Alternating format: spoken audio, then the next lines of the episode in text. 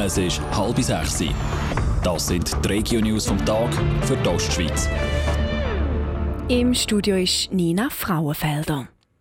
Die Ermittlungen rund ums ausgelaufene Dieselöl im Hafen Romanshorn werden Ruhe. Das zeigen die Recherchen von Teletop. Bis jetzt haben sie keine genauen Hinweise darauf, woher das Dieselöl Ende November kommen sei, sagt Matthias Graf von der Kantonspolizei Thurgau.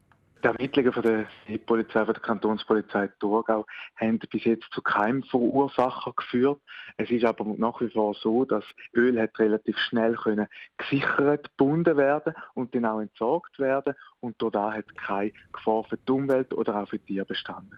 Ende November hat der Hafen von Romanshorn müssen ein paar Tage gesperrt werden. Von irgendwoher ist Dieselöl auf der Wasseroberfläche getrieben.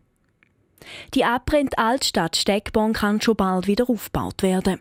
Rund ein Jahr nach dem Brand im historischen Zentrum vom Städtli am Bodensee haben heute die Verantwortlichen Siegerprojekt aus einem Architekturwettbewerb vorgestellt. Unter dem Namen L'Aquilino ist für jedes von diesen fünf beschädigten Häusern ein eigenes Erscheinungsbild angedenkt. So soll der Charakter der kleinen Altstadt bewahrt werden.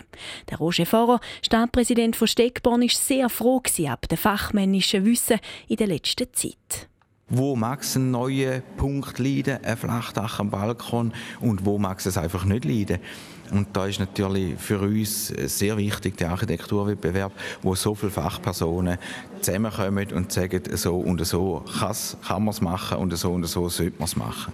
Im neuen Jahr soll das Siegerprojekt weiter bearbeitet werden. Am 21. Dezember vor einem Jahr hat es Feuer wegen einem Modellbauakku. Erst nach drei Tagen ist der Brand in mehreren Häusern Steckborn gelöscht. Gewesen.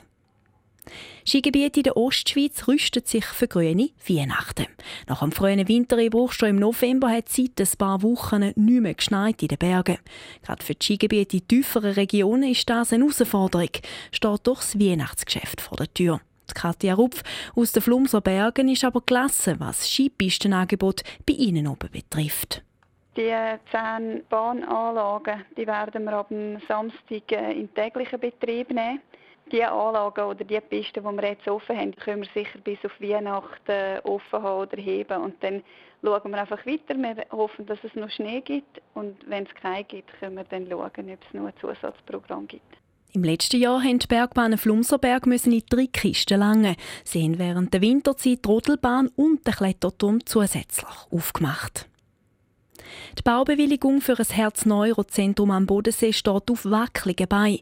Die Einspruch von einem Einwohner aus der Gemeinde Münsterlingen muss nochmal überprüft werden, sagt das Bundesgericht. Sandro Peter.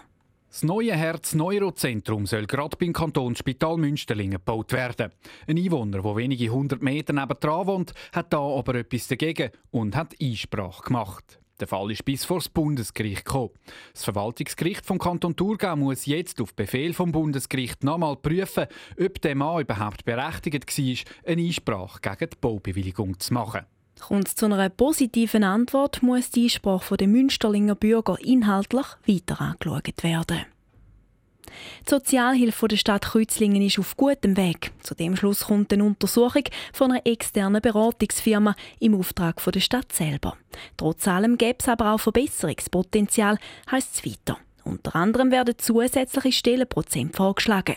So soll es möglich sein, auch in Zukunft eine gute Sozialhilfe zu leisten.